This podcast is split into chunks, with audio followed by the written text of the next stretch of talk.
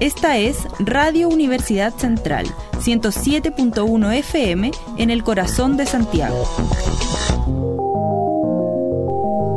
Radio Universidad Central 107.1 FM y radio.ucentral.cl presentan Conocimiento como aventura. Una conversación que gira en torno a la ciencia, filosofía de las ciencias e historia de estas en un lenguaje sencillo y ameno. Conduce Rodrigo Larraín. Una vez más con su programa Conocimiento como Aventura, inmediatamente después del almuerzo de este día miércoles, en que hemos salido todos estos últimos años con invitados tan interesantes como el que tenemos esta vez eh, estamos con un historiador que es un gusto haberle leído, está, un historiador joven, así que está en una etapa muy promisoria de su vida. Y le hemos leído algunos trabajos y aceptó conversar con nosotros.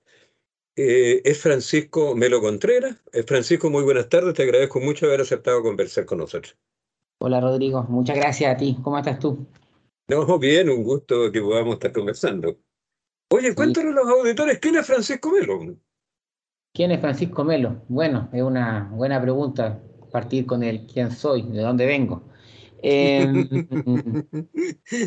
¿De dónde vengo? Bueno, eh, soy santiaguino, provengo de una familia de extracción bien popular. Eh, nací en la comuna de La Granja el año 88, en la población Joao Goulart, y de ahí me cambié a la comuna de Puente Alto eh, con mis papás, lo, que ellos son de la población Santa Adriana de la comuna de lo que hoy es Lo Espejo antiguamente era la comuna de la Cisterna.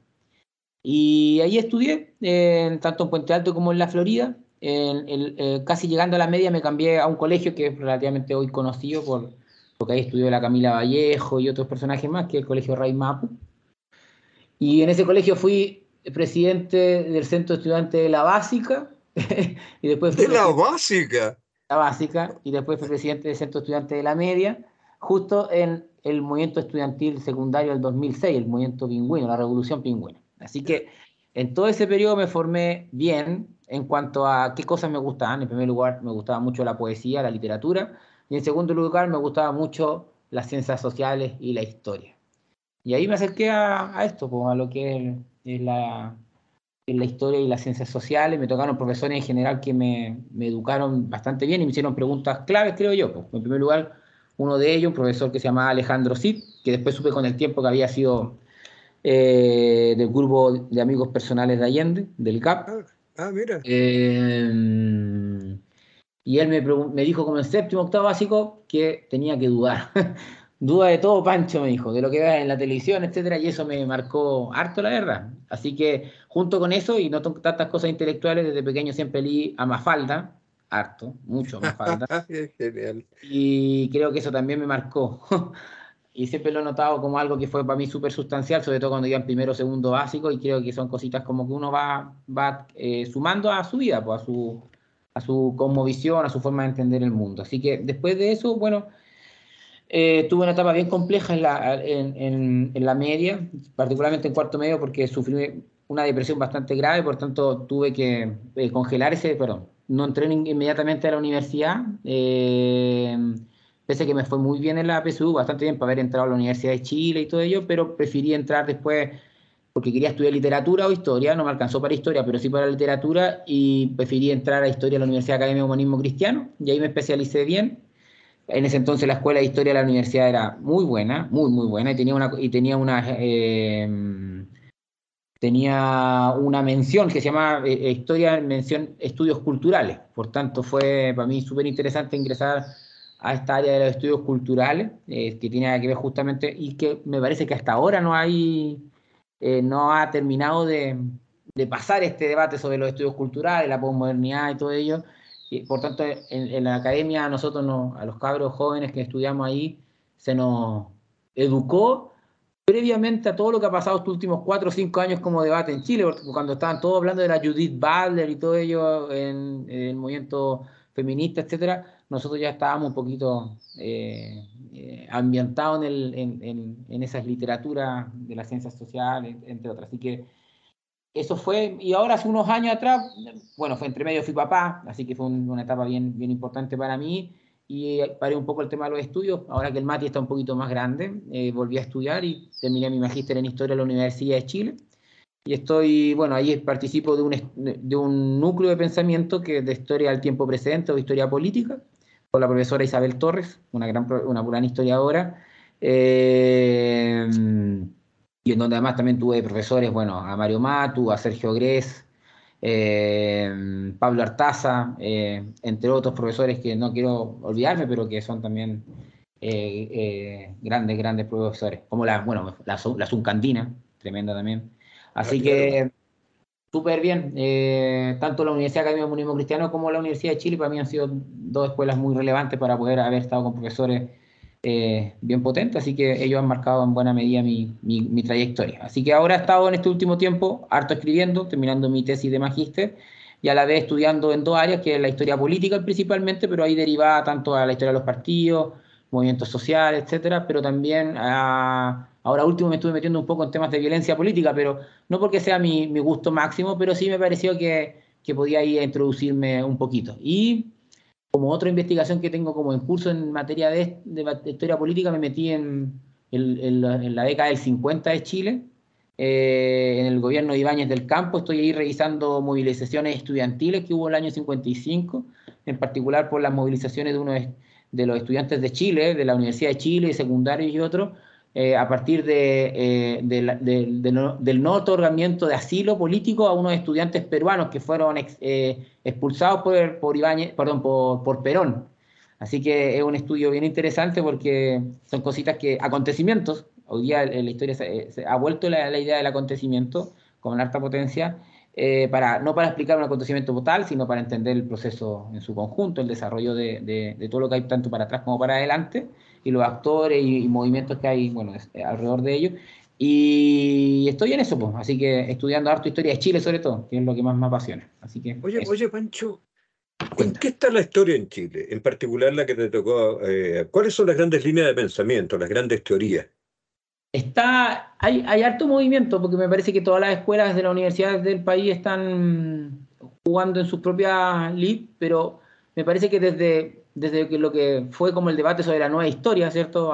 Eh, en los años 80, eh, esta historia social, y después el debate si la historia social es con o sin política, ¿cierto? Eh, donde están estos, yo creo, dos grandes próceres de alguna forma de la historiografía nacional, que están tanto Salazar por una parte y Sergio Gres, que le coloca la idea de la política dentro de lo social, ha ido derivando paulatinamente, bueno, a, a un debate más vinculado también a la historia de la idea, al retorno de la historia política no probablemente tal, ya hay un retorno ahí de, en el último tiempo de la historia política que es súper potente, de hecho han salido varios trabajos sobre historia política en Chile, eh, el último fue el año 2018, 2018 de, de Iván Jackson, si mal no recuerdo, que es un trabajo súper interesante eh, que se llama Historia Política de Chile, que son cuatro tomos y que van dando cuenta que, lo sacó la, Universidad Adolfo Ibáñez junto al Fondo de Cultura y que van demostrando de que bueno, hay, hay, hay, debate que todavía está abierto.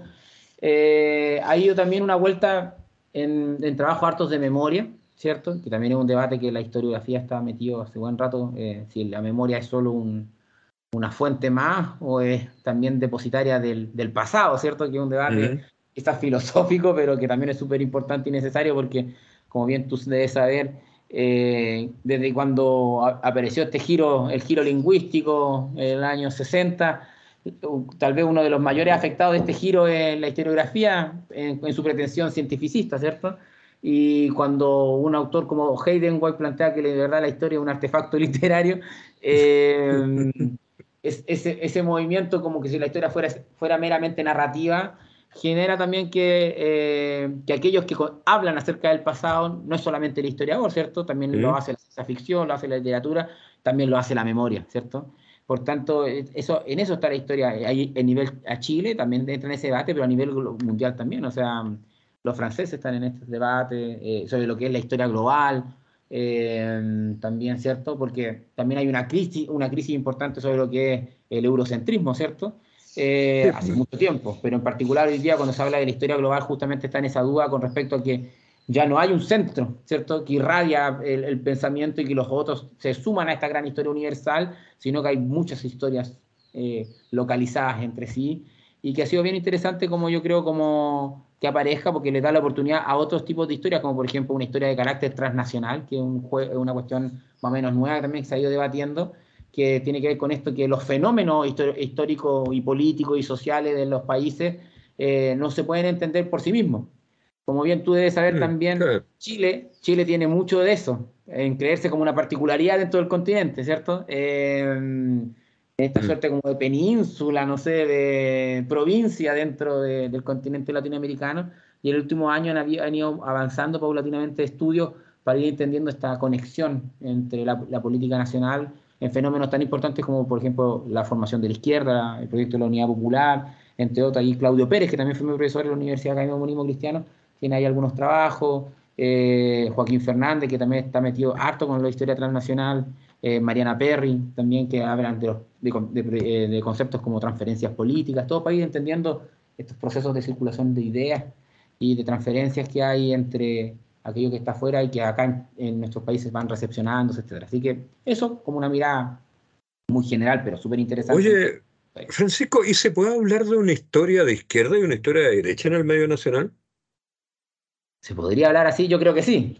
Eh, hay varios autores que uno podría ir enumerándolo así, pero me parece que eh, es un, a menos de forma personal, me parece que es un debate que, mm, no aporta mucho, la verdad. Lo importante aquí es, necesariamente que, se haga buena historia, y eso significa básicamente trabajar bien en archivo, trabajar bien las fuentes, hacer las preguntas necesarias, y si cada uno quiere hacer una historia de las derechas o de la izquierda, bueno, hay uno ha ido viendo que distintos autores han pasado de un lado para otro y por tanto, independiente si son de izquierda o derecha, y eso, por ejemplo, la misma Isabel Torres, ella trabaja, ha hecho historia de las derechas, pero también historia de la izquierda o de la historia política en general, y por tanto lo interesante es que se puedan hacer cargo de estos.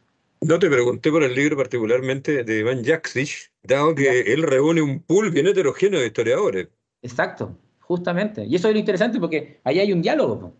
Y mientras siga habiendo ese diálogo, yo creo que es la forma en que se puede alimentar bien el, eh, el pensamiento en Chile, eh, sea cual fuera. Y lo necesario, todos estos momentos en que se han generado como escuelas excluyentes, yo creo que a la larga eh, lo que terminan haciendo es ir perdiendo riqueza entre sí. O sea, por ejemplo, todo, todo este debate sobre la que también a veces es un debate tal vez bien grave, pero que tiene que ver con respecto a los historiadores de las escuelas marxistas, ¿cierto? Chilenas, no sé, estoy pensando en Ramírez Necochea, Julio César Llobet, etcétera, eh, a la larga encasillarlo a ellos fue también fue una suerte como de para también excluirlos después de la historia de, la historiografía chilena en base a lo que fue la nueva historia. Por tanto, todos estos debates como en que de encasillar actores o, autores hay que hay que verlo en su justa medida también como a veces como una disputa en muchos casos. Ah, ya, ya. Oye, ¿qué valor tiene, por ejemplo, hoy día el trabajo de, de Luis Vitale, por ejemplo? Mi, vecino acá, vive acá cerca mío. Sí, bueno, el trabajo. Mira, el otro día estuve hablando, estábamos hablando con, con, con Marcos Álvarez en una reunión de carácter tal vez más. Marcos Álvarez, el de la USACH. Él es historiador, el, que, el que escribe la historia de la de la hija de Salvador Allende, de la de la, Tati. De la Tati, claro. y también de mi colega la Beatriz. Claro, y, sobre, y sobre Miguel Enrique y el Mir, ¿cierto? Él, se ha ido especializando. Lo, lo, conozco, pero no lo veo hace ciertos años, pero lo conozco. Ya, súper. Y, y, comentaba acerca, me comentaba un poquito a las personas que estábamos presentes, como esta suerte como de exclusión, entre comillas, que fue paulatinamente quedando con varios, varios historiadores o, quedándose en el margen en, escuelas como, o departamentos como el de Historia de la Universidad de Chile. Por tanto, un poco Luis Vitale, eh, cuando empezaban a emerger los nuevos historiadores nacionales ya en los años 80, 90, vivió un poquito de eso. De hecho, se les trató de postular al Premio Nacional de Historia, no hubo tampoco mucho apoyo hacia él. Así que Hoy día lo más probable es que está en un proceso, igual que Julio César Llobet, igual que eh, Ramírez Necochea, como de un, revival, de alguna forma. De hecho, sacó, salió hace un, un, libro, no sé, no, no, en específico de Luis Vitale, pero sí de, sobre, sobre la historiografía marxista, en particular entre eh, el rol de Llobet y el rol de Ramírez Necochea. Y en este caso Luis Vitale también se entronca como un tercer actor que tiene que ver con la historia del MIR propiamente tal y que y por eso es súper importante revisarlo, porque detrás de ello está justamente las tesis o las formas de argumentación que tenía también la izquierda chilena desde sus propias fuerzas políticas para poder entender los procesos en los cuales se estaban inmiscuyendo, tanto en el desarrollo del capitalismo en Chile, de la política nacional, eh, eh, de, la de las, ¿cómo se llama? Como de, los tipos de alianzas, formas de lucha de los partidos políticos, del movimiento popular, entre otros. Así que en ese sentido yo creo que eh, Luis Vitales siempre va, a ser vital siempre revisarlo. Yo en particular, a los 14 años, un amigo anarquista que yo tenía muy chiquito, y él era más grande que yo, me regaló un libro, se llama, una edición que se llama Espíritu Libertario. Y en esa edición de Espíritu Libertario, que todavía la tengo por aquí en mi, biblioteca personal, eh, estaba un, un texto de Luis Vitale. Por tanto, puedo decir que tal vez fue el primer historiador que leí en mi vida. Mira, yo le tengo mucho cariño. Sí. Así que aquí, aquí se llama. Se llama Contribución a una historia del anarquismo en América Latina. Un libro bien rojo y negro. Así que bien. Oye, y otra pregunta, ¿cómo está lo interdisciplinario? Pues yo te escucho hablar de ello eh, casi como un militante de la disciplina de la historia. sí, bueno, en mi caso sí, he estado, he estado eh, siempre he trabajado desde la historiografía, pero sí, por ejemplo, en la formación del humanismo cristiano, nosotros teníamos una formación interdisciplinaria absoluta. O sea, eh, nos hacían clases, ramos de antropología, de sociología, harto, em, de psicología. Y bueno, en general los otros estudiantes, por ejemplo, en el caso de la Universidad de Chile, em, se han ido formando también núcleos como por ejemplo de historia cultural, ¿ya? En donde han ido trabajando con, con, conceptos desde la antropología eh, que lo acerquen más a estos fenómenos. Así que en general, eh, la historia, metodológicamente hablando, se ha ido aproximando a otra, a otra escuela. Es necesario que se haga, eh, porque la, historia no... La historia, una de las cosas más complejas que tiene la historia probablemente y que siempre va a tener abierto como debate es su metodología, su método. Por tanto, cuando se ha ido enriqueciendo en el largo siglo, este, en este, largo siglo XX eh, eh, y también en parte del siglo XXI, en estos, eh, en estos debates y, metodológicos de las ciencias sociales. También, por ejemplo, en materia, por ejemplo, desde la sociología en temas más cuantificables, entre otros, también le, ha aportado harto, así que en eso en general la historia se, se, se ha ido nutriendo. Así que pasa, yo no, aún eh, activo receptor de toda esa, de esa influencia, pero sé que mucha gente la, la, adopta y la adopta eh, en particular por, por, lo que te comentaba antes. Eso.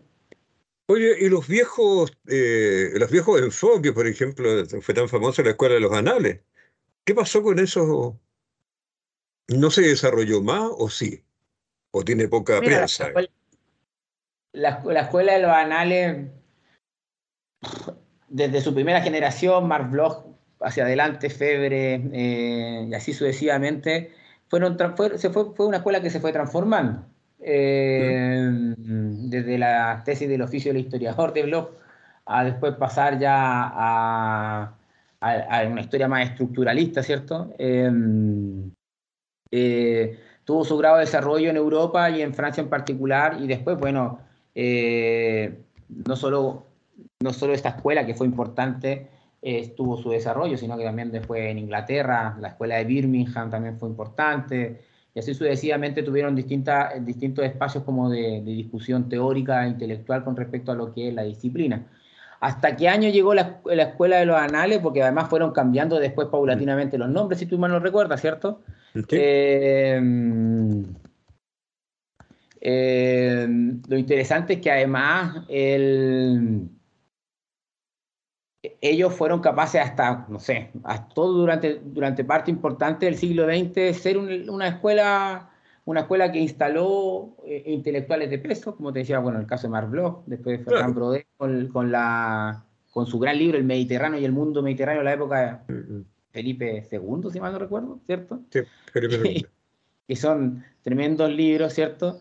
Eh, Y cada una de estas de esta, de, de, esta de, de, estas escuelas que habían dentro de la escuela análisis tenían el, término de, generaciones, ¿cierto? Y ya, si mal no recuerdo, hacia finales de los 80, tiene, eh, hay una, una, cuarta generación que se le denominaba el, el giro crítico, ¿cierto? Eh, y, y, ahí sale un historiador que es muy interesante, que es Roger Chartier, no sé si has tenido la oportunidad de leerlo, y que, y que está escribiendo hasta la sé, sé, de él, pero no, no lo leo. No, bueno, eh, si quieres te mando después unos trabajos de él, está trabajando alto sobre el tema del presentismo, ¿ya? Hoy día la, la historiografía francesa está bien metido en un, en un, concepto que se llama el régimen de historiosidad, ¿ya? Eh, y, y, se plantea básicamente, para no contarlo en tan largo, es que todo, todas las sociedades tienen una forma de, relacionar, de, de, relacionarse con el tiempo, ¿cierto? Y las sociedades modernas se relacionaron con el tiempo pensando el tiempo en un término teleológico, como proyectado hacia adelante, ¿cierto? O sea, imaginando que estamos eyectándonos en el tiempo, ¿cierto? Hay un autor alemán que se llama Koselleck, ¿cierto? Que él plantea que uno, uno tiene un horizonte de esperanza, ¿cierto? Un horizonte de expectativa. Ese horizonte que está de espera en adelante, esa es nuestra relación social con el tiempo que lo, lo miramos. Bueno, ¿qué pasa hoy día? Dicen actores como, bueno, Roger Chartier que lo trabaja, François Artaud que lo trabaja, también eh, eh, François Dosset también que lo trabaja, eh, varios autores franceses, es que la relación social con el tiempo en los últimos años, las últimas décadas, se ha comprimido en el presente. Hay una nostalgia tan grande sobre el pasado que también el, horizonte de esperanza que es el futuro se cerró, ¿ya? La caída del muro, las crisis mundiales, las guerras, etcétera, por tanto han hecho que la sociedad hoy día se miren solamente hacia adentro y que por tanto estas sociedades que se pensaban, eh, ya sea a través de, de, las distintas ideologías, ¿ya? Pero también cuando uno revisa la literatura también estaba presente esta razón ideológica, ¿cierto? Hoy día está, todo eso está en crisis. Y bueno, un autor como François Dosset plantea justamente que esta, este, esta razón presentista que tiene la sociedad hoy eh, ha ido paulatinamente rompiéndose en fenómenos como lo que sucedió en Egipto, ¿cierto? Hace unos años atrás, en los movimientos estudiantiles, lo que sucedió en España, etcétera. Bueno, ahora podría haber dicho lo que sucedió en Chile en el 2019, pero uno siempre tiene que mirar estas cosas como con cautela y, y lo bueno es que los historiadores no pueden hablar del futuro, ¿cierto? Así que lo mejor es, es, ubicarse en el pasado y no hacer tanta futurología, pero lo que es cierto es que, es que comparto mucho esa visión. Así que en eso está ahora también, por ejemplo, Roger Chartier también discutiendo sobre ello, la historia, la memoria. Y eso también es parte de la tradición de esta gran escuela de los anales. Oye, ¿y qué es una, eh, dijiste un enfoque crítico, y la primera influencia que tú tuviste fue este profesor que te dijo, duda de todo. el enfoque negativista de la escuela crítica. Claro. Es, Frankfurt. Claro. Eh, ¿Cómo está eso ahora? La escuela de Frankfurt. No, no, no, en historia, en historia. Ah, yo, sé, yo, sé, cómo está en sociología, está Axel y todo eso, pero en historia. O si es que en una de esas no. En cuanto a, qué, ¿Sobre el enfoque crítico, dices tú? Claro, ¿cómo se expresa, cómo se manifiesta? Si es que se manifiesta este enfoque crítico hoy en, en, sí, está bueno. En, la historia. La historia está en una crisis, la verdad, como, como escuela. Si tú lo revisas en libros, va, va a encontrar mucho. Eh, así como decir, la historiografía como ciencia eh, tiene una crisis de los últimos 30 años. Por tanto, había un debate, entre comillas, que no ha podido resolver metodológicamente si somos una ciencia o no. Bueno, aparte ya asume que es un, un, debate un poco ya eh, extenuante y que se basa mucho justamente en términos metodológicos. Eh, en cuanto, a, en cuanto al contenido de, la historiografía y el pensamiento crítico, eh, o con esta suerte como de quizás más cercano a la escuela de Frankfurt, siempre hay autores que están más metidos en eso, pero no lo he desarrollado mayormente, la verdad. O sea, en general me da la impresión es que, es una, una variante que está eh, circulando en distintos autores, la verdad. Eh, pero como hoy los historiadores se, se, alimentan de muchas escuelas, me parece que por ahí puede ir, pero mayormente no tendría mucho más que decir, la verdad. Ah, ya, correcto. Es que en sociología está, sigue muy activo, digamos, ya estamos en la tercera generación de la Escuela de Frankfurt. Ya. La, primera con Adorno y Horkheimer, la segunda con Habermas y otro, Klaus Hofe, por ejemplo. Y la tercera con Axel Honneth. Entonces. ha gozado de buena salud en sociología, por lo menos, la, escuela crítica. Tendría que revisar, pero, pero si vamos conversando y me voy acordando, pero, pero me imagino que sí, debe, debe, tener, debe tener algún historiador que sea vinculado, porque el, ¿cómo se llama? Eh, ah, ¿qué se me va el nombre de, del gran filósofo de la historia? También que es de la escuela de, de la escuela de Frankfurt. Ah, oh, se me fue el nombre. Ah. que fue asesinado, se asesinó, se, lo suicidaron. Tal, perdón, ¿se suicidó o lo asesinaron? Eh, ¿Te, refieres a quién? ¿A Walter Benjamin? A Walter Benjamin, claro, que él hace filosofía de la historia. Y, todavía, no, todavía no está claro si lo suicidaron o se suicidó. Exactamente, todavía no está claro, pero sí el que estaba cruzando ahí. en Portbou, en Portbou, en Cataluña, sí. Sí, pues. Eso.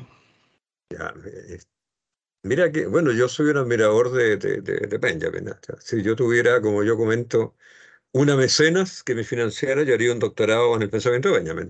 Pero bueno, no, no va a ocurrir. El otro día encontré que estaban, eh, había una, iban a hacer unos cursos sobre Benjamin, no me acuerdo dónde en, particular, y me parece súper interesante que se retome como pensador, además. Sí.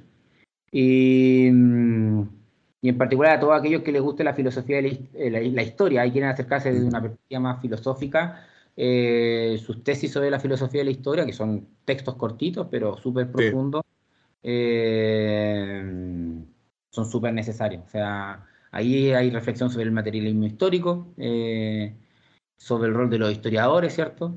Estas imágenes que tienen sobre el ángel de la historia, que es maravillosa, creo yo. Ah, ese ángel que se levanta y mira hacia atrás y ve solo caos y ese caos es el progreso, parafraseando de, modo muy libre, pero pero es una cuestión, una imagen que yo la encuentro maravillosa, o sea, y ahí la capacidad del materialista histórico, bueno, de encontrar lo que tiene que encontrar. Bueno, y, Hegel también. Claro, claro, claro. Y ahí hay una pelea bien grande también, me acuerdo en, esa, en, el, en ese libro, eh, en que trata como de pelear también con la socialdemocracia, bueno, pero con la socialdemocracia alemana en particular, como están justamente en un contexto es un, gran autor, fíjate, yo cada vez que puedo y tengo la oportunidad vuelvo a leer a Walter Benjamin. De hecho, lo que estoy leyendo ahora una biografía de su mujer. ¿En serio? Sí. ¿Y qué tal? No, pues muy completa, pues la, autora, una autora alemana, pues, así con todo, con todo el rigor que se caracterizan los autores alemanes. Qué bueno. O sea, hay capítulos que estamos casi viviendo el día a día de, de, de, esta dama tan importante en la vida de, Benjamin. Sí, y bueno, aunque, aunque terminaron separados, pero finalmente tenían una gran dependencia que nunca se extinguió. Sí, pues bueno, tienen, Benjamin, si mal no recuerdo, también tiene libros que son de cartas, bueno, son publicaciones, me imagino, posteriores, pero que son cartas de amor que él tiene, incluso con algunas mm. mujeres cuando él estuvo en Moscú, bueno, cosas por ese estilo. Por tanto, lo interesante de estos autores del principio del siglo XX hasta mediados es que uno puede ir encontrando ya con el tiempo demasiadas aristas de su existencia y uno puede observarlo en profundidad, en su complejidad. Esa va a ser la tragedia del futuro cuando no quede huella de los WhatsApp ni de los correos electrónicos. Pues, ¿no? Se va a perder todo el encanto, claro. Bueno, también eh, eso es una discusión súper relevante porque eh, la digitalización de las cosas justamente le va a quitar parte importante de la fuente a la historiografía, por ejemplo. Pues. y ahí va a haber un tema bien grave, bien grave, porque nuestra, nuestras sociedades no van a tener huellas de dónde encontrar. Los arqueólogos del futuro van a tener problemas. Sí, yo creo que sí. Porque nadie va a tener la posibilidad de abrir un computador, ¿cómo van a saberlo? Imagínate en una sociedad en que no haya electricidad y no haya nada de eso. Aunque haya, aunque haya, porque la, masa de información hace que todo se vuelva irrelevante. Pues, también la, saturación es una manera de no tener disponible nada. Sí, pues. Oye, Pancho, y ya, estamos, eh, tú te has dedicado a la historia de Chile. ¿Sí? ¿Por qué ¿Cómo está la teoría de la historia en Chile? Igual lo comenté un poquito antes. Pero, pero, recuérdanos, para, haznos un refreshing para, para los más largos. Sí, comenté un poquito antes, eh, más o menos desde los 80, si uno pudiera hacer un balance, eh, más o menos desde los 80 que hubo un debate bien importante en lo que se llamó la nueva historia, ¿cierto? Eh, donde emergieron varios autores, el, el, principal es, sin duda es Gabriel Salazar. Eh, no porque sea necesariamente el mejor historiador o el que tenga las obras más relevantes de los últimos 30, 40 años, pero sí fue el que quizá emergió con más ímpetu, ¿cierto? que estableció una suerte como de historia social, ¿cierto? de hecho, se planteó la historia social, ¿cierto? Y una crítica muy severa a esto social ajeno a lo político, ¿cierto? A, los partidos políticos, al encuentro como de nuevos, por tanto, de, nuevo, em, de nuevos actores, ¿cierto? En la historia, eh, aquellos que estaban fuera, ya no solo los obreros, no solamente el poblador, o incluso el poblador, pero desde otra mirada, la mujer pobladora, ¿cierto? Los bandidos, los labradores, los peones, ¿cierto? Claro. Todos esos eh, sujetos históricos que no habían salido en la foto, entre comillas, eh, con la nueva historia emergieron, ¿cierto? Eh, emergieron, pero emergieron como con su propio proyecto, además, es una cuestión bien especial. Eso fue acusado en algún momento por Tomás Bulián, ¿cierto? De esencialismo, en un debate bien intenso que, que, se hizo en la escuela, en la... En, en la Corporación Sur, cuando fue lanzado el libro de Salazar, el Violencia Política en las Grandes Alameas, eh, que hubo un debate ahí bien intenso, eh, y ahora que cuando sacó Violencia Política en las Grandes Alameas nuevamente eh, Salazar, en la, década, la primera década del 2000, le responde, bueno, ahí a Mulian en, el libro, así que es súper interesante, cuestión que hay que revisar, yo creo. Pero desde ese momento en que se arma la nueva historia, la historia social, y que después emerge también eh, Sergio Grés planteando que historia social, con o sin política, su pregunta, y él apuesta que hay una historia social, sí, pero también con política, o sea, eh, es imposible no imbricar los procesos sociales donde están estos nuevos actores con la política partidaria, con la política en los territorios, en los, eh, etcétera. Por tanto, ese ha sido el debate que ha, de alguna forma ha, abrazado la historia de los últimos 30 años. no se ha avanzado ¿Mm? Las tesis de Salazar, ¿qué te parecen? Esa tesis donde él busca y encuentra lo, más interesante, cabildos, organizaciones de base, actores no reconocidos por la élite política. Así es, me parece un muy buen, me parece un, uno, un debate muy necesario, dos, un aporte muy importante, eh, tercero, pero tengo ciertas limitaciones con, con, esa visión en cuanto a que a creerlo como ajeno a lo que pasa al otro lado. Yo creo que como si fuese una delimitación que tal vez la coloca al poder, o sea, esa cuestión no está en duda. Quizá hay una delimitación sistémica frente a estos, eh, a estos sujetos políticos, sujetos históricos que, eh, perdón, mejor dicho, sujetos históricos que, estaban como fuera de estos márgenes colocados por la política. Tal vez así. Pero, ¿te parece que lo que dice lo que dice Gabriel efectivamente existe o hay ahí una especie de optimismo también, sustancialista. Hay una suerte de optimismo, tal vez no en la existencia de los sujetos, porque estos sujetos, evidentemente, muchos de ellos existieron, pero en colocarle detrás de ellos esta suerte como de, mm, de posición política, como que hubiese sido todo eso racionalmente crítico, por ejemplo, de, una, de las sociedades en las cuales se movían, ahí me parece que quizá, habría que darle una vuelta más. Eh, yo voy a poner un ejemplo que tal vez eh, eh, no es tan de los márgenes, entre comillas, pero sí que me llama mucho la atención.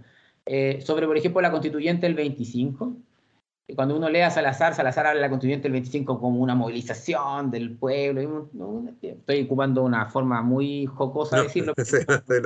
Sí, se, entiende perfectamente, no hay problema. Pero después tú revisas el trabajo que sacó Sergio Grés sobre la constituyente del 25 y baja en términos futbolísticos, pone la pelota en el piso y demuestra también cómo se comportaron estos, estos actores políticos igual, porque ahí venían actores políticos, o sea, estaban militantes de partidos políticos de ese periodo, etcétera, o sea, no hay tampoco esta cuestión como de, una, de un grupo de personas que estaba levantándose o con su propio proyecto frente al orden social y político instaurado, sino que había gente que estaba haciendo política en un espacio que además a la larga terminó siendo un fracaso, porque, bueno, como todos sabemos, Alessandri Palma terminó haciendo la constitución prácticamente el mismo y sus cercanos. Por tanto, eh, como pasa en la historia. bueno, se, se, los engrupió a todos, pues, hasta los militares. militares, pueblos, Chile, a todos. Por eso es tan llamativo cuando, cuando Ricardo Lago lo ocupa como ejemplo para el proceso constituyente que aún no cierra, ¿cierto? ¿Te acuerdas que la otra vez dijo que los modelos que existía eran el de Alessandre Palma? Yo, yo cuando leí dije, pucha, los presidentes, ¿por qué toma ese ejemplo? Porque no sé si es el mejor Palma. Es que, yo, creo que esa frase tiene un valor distinto. O sea, el producto no es malo. Mal que mal nos permitió varias cosas. 40 años. Muchas cosas. 50 años de. Y no solo, no solo porque fue un, un producto intelectual viejo, sino que permitió, por ejemplo, que Chile entrara a ser un país en vías de desarrollo. Sin duda alguna. Como quiera que sea, dejó de ser un país oligárquico, el último resto fue la agricultura. Así Sí, yo creo que un poco en, ese sentido, yo creo que la expresión de Ricardo Lagos, digamos, no. Ojalá se entienda. Eh, más, que, más que en el. En lo metodológico. Eh, claro, en, en, el producto que terminó, sí. Sí. Si uno lo ve como el producto, yo creo que nadie podría poner cuestión en ello. Además, también es cierto que lo interesante de ese periodo del año 20 es que si uno tiene harto de, educativo para nuestro periodo, porque la etapa de la, de, la, constitución y su implementación fue larga, fueron... Sí, O sea, no, una implementación que uno diga como la que nosotros estamos pensando ahora, que hay normas transitorias y todo ello, no. estoy pensando en, en, implementación dura en la política, pues si tuvimos una crisis mundial, ¿cierto? en el 29, que afectó en Chile entre el 30 y el 31. Eh, después de eso, una montonera de gobiernos que subían y caían y que después terminaron siendo incluso una república socialista. Porque nadie, nadie tenía idea qué hacer. Pues yo creo la gracia de Aguirre es que el tipo sabía economía. Ya sabía una economía distinta a la del ministro de, de Alessandri, Gustavo Ross. Entonces, claro, el tipo fue capaz de, piensa tú el poco tiempo que gobernó y la cantidad de eh, obras que hizo. La popularidad de Aguirre es, increíble en el día de hoy. Piensa tú, a sus funerales va, en una ciudad, un millón de habitantes, se calcula entre 700.000 y 800.000 habitantes. Calcula las esperanzas que, que, que, que convocó. ¿no? Hay un personaje. Y eso dentro de la constitución del 25 que eh, sería más benevolente.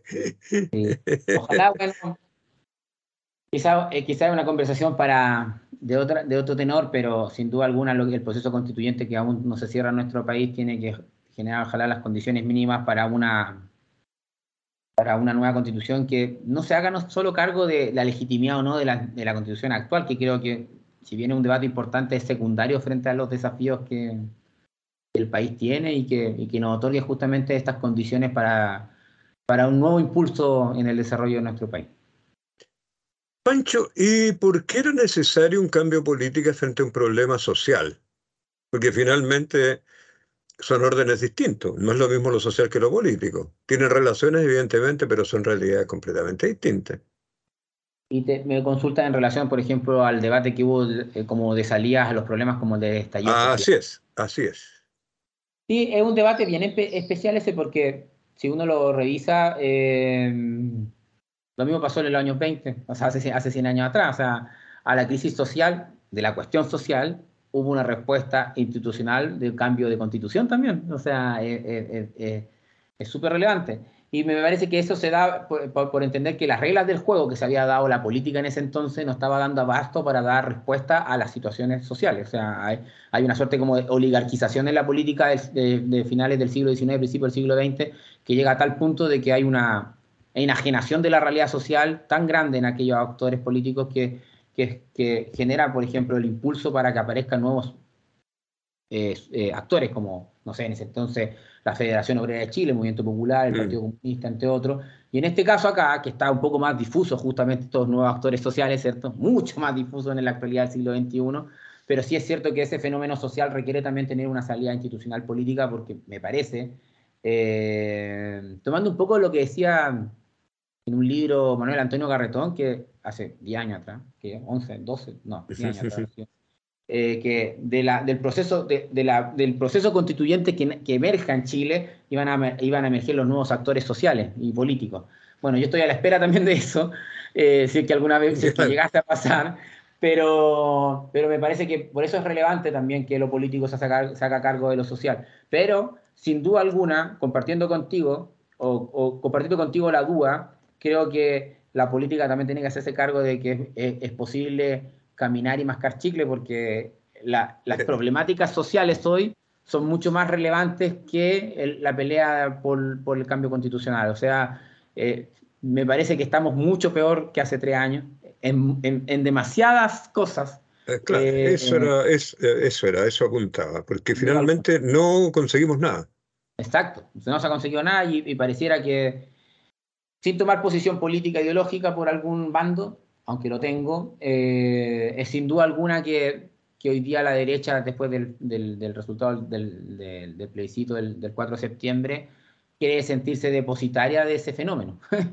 y como es, se, siente depositaria eh, eh, yo, creo que eso es de los dientes para afuera, porque ellos saben que efectivamente no fue su triunfo. No, pero, pero le permite sí, le permite la capacidad de negociación que hasta ahora tiene frenado el proceso constituyente. Y, y, no, y no, me parece malo, me parece de hecho un dato de la causa que hay que tomarlo como, como obvio, como, como lo que iba a pasar, como lo que tenía, tuvieron que todos aquellos que fueron convencionales haber asumido desde antes, o sea, así de derechamente. O sea, mire, amigos, si nosotros lo hacemos mal en esta pasada, no vamos a tener nuevamente eh, otra oportunidad como esta. Pero como ya se hizo, el, proceso que está en este momento en ciernes, sea lo que fuera que salga, es lo que va a salir porque hemos llegado a esto. O sea, no con las condiciones que hay, con los actores, o sea, Piñera, o sea, no, lo voy a decir de otra forma, voy a poner un ejemplo, porque en general las personas como que no empiezan a, no, muchas personas, no todas, porque yo estoy seguro que la, mayoría de las personas igual están reflexionando y, si, si quiere reflexionar de donde quiera, bueno, es, su, es su, su, decisión, pero el 15 de noviembre del 2019, más allá de cualquier cuestión, se le colocaron condiciones para la superación de una constitución, como la de Pinochet. Nunca habíamos tenido esa oportunidad. Eh, por eso los rostros también de parte importante de, los personeros de derecha esa noche. Cuando, cuando estás en, ese, en esa situación que no la habíamos vivido en 30 años de democracia, transición y democracia, chuta, eh, tres años después volver a vernos como que nos hemos salido de ese embrollo y que además nos perdimos entender lo relevante que fue ese movimiento de ese día eh, y que la derecha haya aceptado esa cuestión, porque ojo, la, correlación de fuerzas del Parlamento de ese entonces era relativamente parecida a la actual, o sea... Claro, así es, así es no era nada novedoso respecto a lo que tenemos ahora, sí. Solo cambió, solo cambió el, ánimo, o sea, eh, y, y, así es la política desde momentos, pues de coyuntura. Por tanto, si la coyuntura ya es desfavorable para aquellos que quieren tener una, una constitución más progresista, bueno, aquellos que trabajan en política o hacen política o la piensan, también saben que como es de coyuntura o de contingencias, hay que asumir que, bueno, ahora pasó la coyuntura más, más radical y bueno, tendrá que ser también, ya es, parte, es ya un, es un proceso que queda para los historiadores del futuro investigarlo y para los cientistas políticos que están... Y para, los y para los historiadores también. Sí, también. Oye, y siempre al hilo de esto, eh,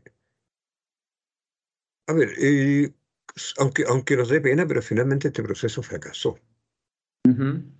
¿Cómo se puede, eh, qué te parece, cómo lo ha hecho la historia para eh, salir de estos procesos tan incómodos? ¿Qué, muestra la historia?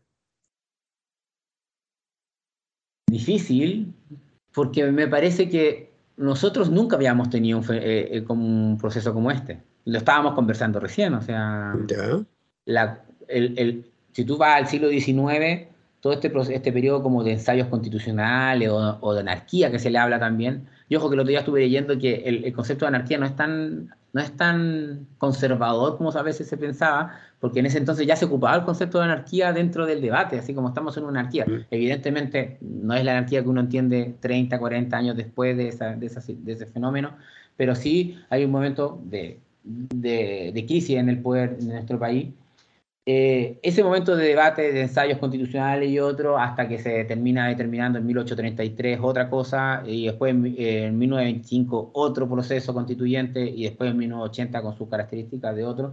Al menos en Chile, me parece que la salida, lamentablemente, para aquellos que les importa mucho eh, la participación política de las personas, de los ciudadanos, la ciudadanización de la política, como diría Salazar también. Eh,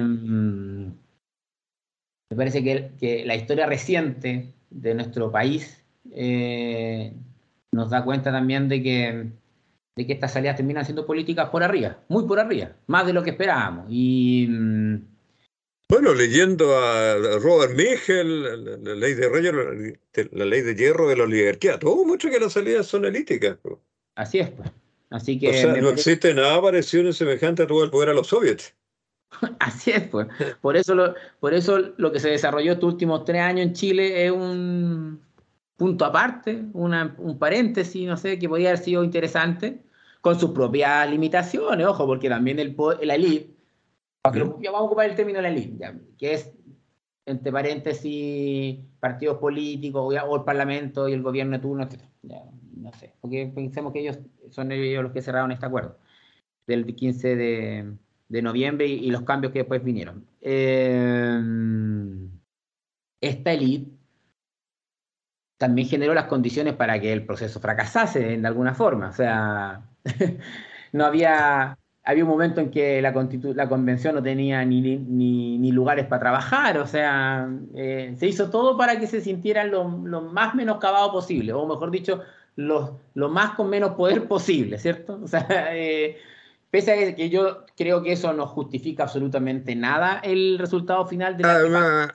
además que era, era, obvio que eso iba a ocurrir, pues, este, esta especie de, de, crítica moral ahí, no teníamos ni, no sé, pues ni, ni secretaria. Claro. Pero, pero, pero, y la pregunta es, ¿y los pilló tan de sorpresa? Sí, estaban muy sorprendidos todos, no, no tenían computadores, sí. Justamente, vos. Pero, eso, es una ingenuidad era evidente. Pues, la, ahora, habiendo conseguido todos los elementos, el producto no está a la altura, que se otra cuenta. Sí, pues, justamente. Pero, pero las élites le demostraron por esas cosas igual, como siempre lo hace, de que mm, uno de que otra cosa es con guitarra y dos que el poder está en mi lado nomás, pues, o sea, así nomás, así la cuestión. Pancho, eh, eh, estamos como cerca del fin, pero no puedo dejar de preguntarte algo. ¿Es posible hacer en Chile política, a ti que te interesa el tema de la historia política, política sin, sin considerar el valor que tienen las clases? Tanta gente, tanto agorero que aquí se acabaron las clases, que toda esta ideología que eh, finalmente era en, su momento se notaba mucho que era la, negación de las clases como si se acabó la historia. Claro. Esa es pura ideología nomás. Yo creo que paulatinamente va a ir avanzando una, una un reencuentro entre la política y, y la contradicción capital-trabajo, por ejemplo, en términos generales. Creo que, mm, y en ese sentido, en su expresión social, las clases sociales. O sea, porque esta, esta suerte como de momento identitario que hemos tenido, ¿cierto? ¿Cuánto tiempo ya lo llevamos? Mucho rato. Y en el cual también han caído los partidos de izquierda tradicional, ¿cierto? Eh, es como, si no, como si no tuvieran destino en una sociedad como la nuestra, que están desigual. La misma desigualdad que tanto se habla debiera animar la existencia de partidos más fuertes, más poderosos y con más proyectos. Y, justamente, y con, proyectos de clase, ah, eh, no porque no tengan, no porque ese, ese proyecto de clase no tenga un sentido nacional, para nada, ¿Mm? eh, sino entendiendo de que esa contradicción entre lo social, las sociedades, con la relación capital, con el capital y su trabajo, sigue siendo un fenómeno sumamente eh, actual, vigente, que probablemente se, desarrolla desde otras desde otra forma, ¿cierto? Eh, por todos los desarrollos de la industria, postindustrial, lo, lo, que tú quieras. Pero, por ejemplo, cuando se está debatiendo en pensiones y se, está debatiendo sobre la propiedad, claro, ¿qué hay ahí? está este fenómeno, está expresado este fenómeno. De hecho, estamos más conservadores que el Eduardo Frei Montalva, que hubo ahí una reforma sobre el tema de la herencia. O sea, eh, es, brutal. O sea, hoy día, si hay una derecha que es capaz como justamente de instalarte toda esta cuestión de con mi plata no, etcétera, es porque están claros de que existe este fenómeno. y, que el, y, que el, otro fenómeno, el identitario, que es súper importante, pero es importante porque hay políticas de representación, ¿cierto? O sea, eh, eh, está bien que que, eso, de eso hacerse cargo. Mira, la revista New Left Review, el primer número de la revista New Left Review. ¿El primero? El primero, de hace veinte y tantos años, del, del 2000. Tiene, entre sus autores, escribe la. ¿Cómo se llama? La Nancy Fraser. Y habla. Bueno, yo a, ella, a, ella, le creo, a ella le creo, no le creo a la Judith Butler, a ella sí. Porque ella tiene un sentido de la, realidad histórica que no tiene, por ejemplo, la del Butler. La del Butler se da vuelta en todas estas cosas lingüísticas. Ya, pues, aquí la Nancy Fraser habla de la redistribución al reconocimiento. O sea, justamente eh, justamente está ese debate. Ahí está las luchas por, el reconocimiento y están las luchas por por la redistribución, ¿cierto? ¿Mm? Hay los partidos de izquierda tradicionales sobre todo, porque está bien, hay algunos que tienen su especificidad y si quieren luchar desde el tema del reconocimiento está bien. Pero en estas luchas por, la redistribución tienen que seguir existiendo. Son necesarias que vuelvan, porque la gente las requiere. Las grandes peleas que, llevamos estos últimos 3, 4 años y de que no han habido expresiones, o sea, no, no han habido respuesta a lo social, como bien decías tú, tiene que ver con ello. Porque en esta patita de la redistribución no ha habido... Eh, no, se, la quería hincar el diente. Y ahí estamos, estamos justamente en ese gran problema. Eh, Ángel Friedrich en los años 80 tenía un, trabajo también que hablaba un poquito de esto. Él era, él era socialista y, falleció hace un poquito de tiempo. Eh, hablaba acerca de qué, cuál era el aporte de los socialistas justamente a, este, esta sociedad que va generando con nuevos, con nuevos debates, ¿cierto? Eh, y claro, él decía que era importante que los socialistas eh, hicieran suyo, por ejemplo, estas luchas por la, la identidad, no le decía la identidad tal, sino como la lucha de las mujeres, el medioambiental, pero eso no era la particularidad o especificidad del mundo socialista. El mundo socialista tenía que hacerse justamente cargo de esto, de la redistribución, etc. Así que yo creo que es bueno el reencuentro de la izquierda también con estas cosas, le hace bien a la política y le hace bien al país también, porque además cambia también el debate a ciertas cosas que son importantes. Por tanto, yo creo que si algo nos enseña la historia es que es, verdad que, o la historia política eh, en Chile, es que hay que sacar muchas lecciones de, la relación de los partidos políticos, de todos, con la, eh, como agente intermediario entre lo social y el Estado, ¿cierto? Que era muy potente hasta el 73, ¿cierto? Movimientos sociales muy cooptados, etcétera. Pero también es cierto que en esta autonomía que se generó después de la dictadura de los movimientos sociales con los partidos políticos y el Estado, también hubo, eh, hay una suerte como de abandono de la política, de los proyectos, de la redistribución, del rol de la política para la transformación social, etcétera. Así que yo creo que ahí están, eh, creo, varias de las eh, ecuaciones que, tenemos que ir haciendo como para que haya una más y mejor política y un país más justo, ¿no? Bueno, la caída del muro afectó a gente que no tenía nada que ver con ese mundo y encontraron un pretexto para desmovilizarse.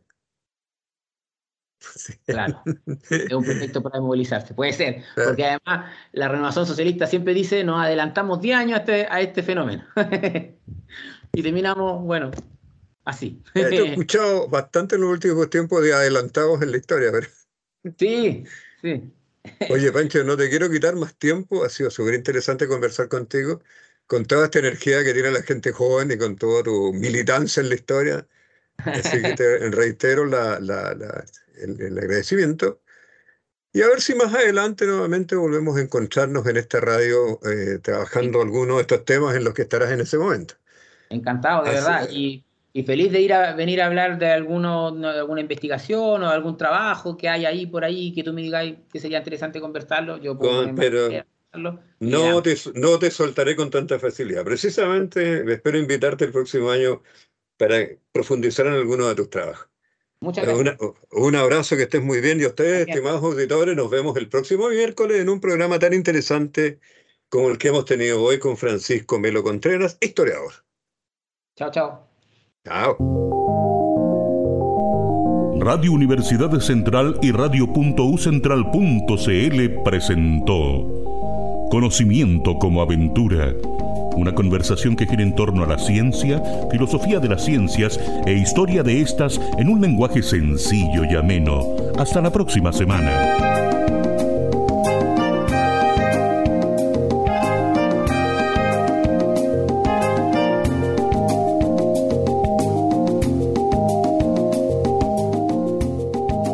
Si usted desea volver a escuchar nuevamente este programa, puede hacerlo en radio.ucentral.cl. Usted sintoniza desde el corazón de Santiago 107.1 FM Radio Universidad Central y en internet radio.ucentral.cl. Radio.ucentral.cl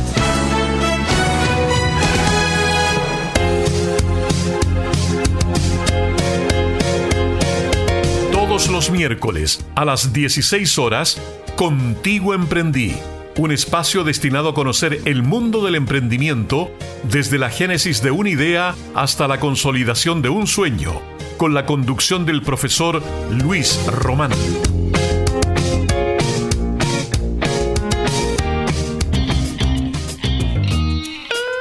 Sintonice en Radio U Central todos los miércoles a las 19 horas Letra y Música, donde los protagonistas son las palabras, los versos, las sílabas, la prosa y las canciones, para que nos provoquen nostalgia y emociones. Conduce José Ignacio Núñez.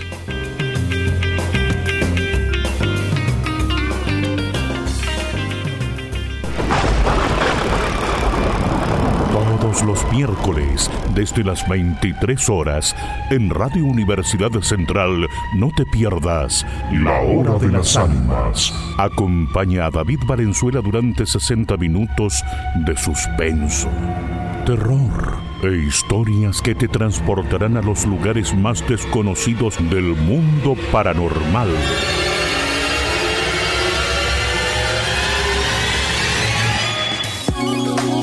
Escuche todos los jueves a las 9 de la mañana Igualmente Diversos, un espacio de conversación que aborda la actualidad con la voz, la mirada y los sentimientos de las personas en situación de discapacidad intelectual y del desarrollo, contribuyendo cada día a una sociedad inclusiva y alcanzar una mejor calidad de vida.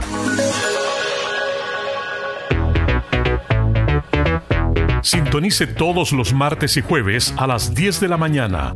La política sin disfraz en Radio U Central 107.1 FM y radio.ucentral.cl. Un espacio de análisis, entrevistas y opinión sobre el acontecimiento político chileno e internacional desde un punto de vista pluralista y académico.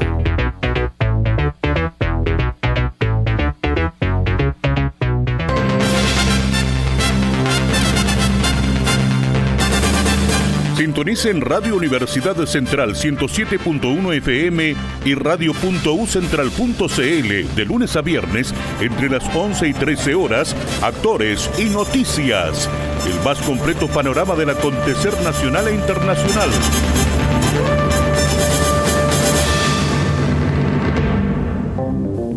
Sintonice todos los jueves a las 14 horas Libertad de Palabra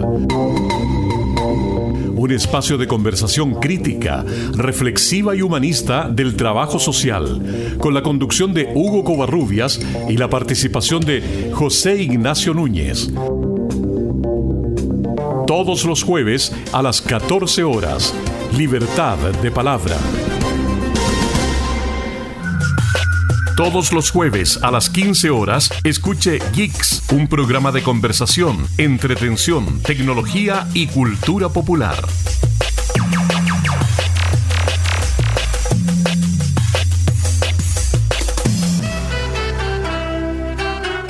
Sintonice todos los jueves a las 19 horas Cultura en Debate Una hora de conversación bajo los parámetros de la cultura, las artes, el patrimonio, la multiculturalidad y cuyo objetivo es generar opinión pública sobre temas de interés. Conduce Alberto Cesereu.